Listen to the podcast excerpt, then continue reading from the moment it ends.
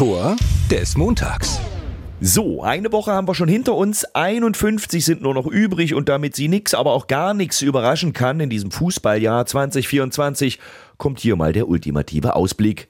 Dynamo Dresden steigt auf, das ist klar. Zuvor aber knacken wir von Sport im Osten am 18. Februar noch den All-Time-Quotenrekord für eine Fußballübertragung in dritten Programmen.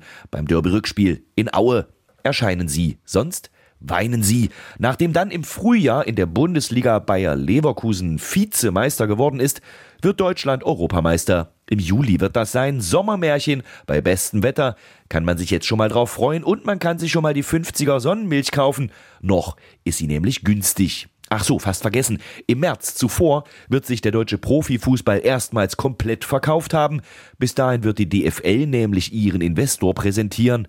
Kann gut werden, wird's aber wohl eher nicht. Gut dagegen wird das Finish in der Fußball-Regionalliga Nordost. Da wird der Greifswalder FC Meister für die Drittligasaison. Lotst Ex-Trainer Roland Groß die Söhne Toni und Felix an die Küste.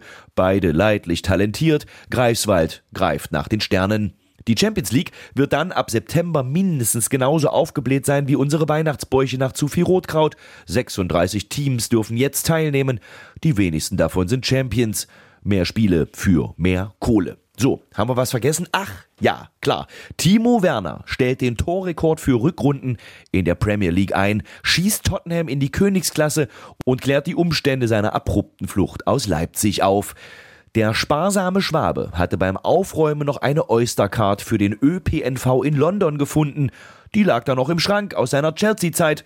Und da war nun mal noch Restguthaben drauf.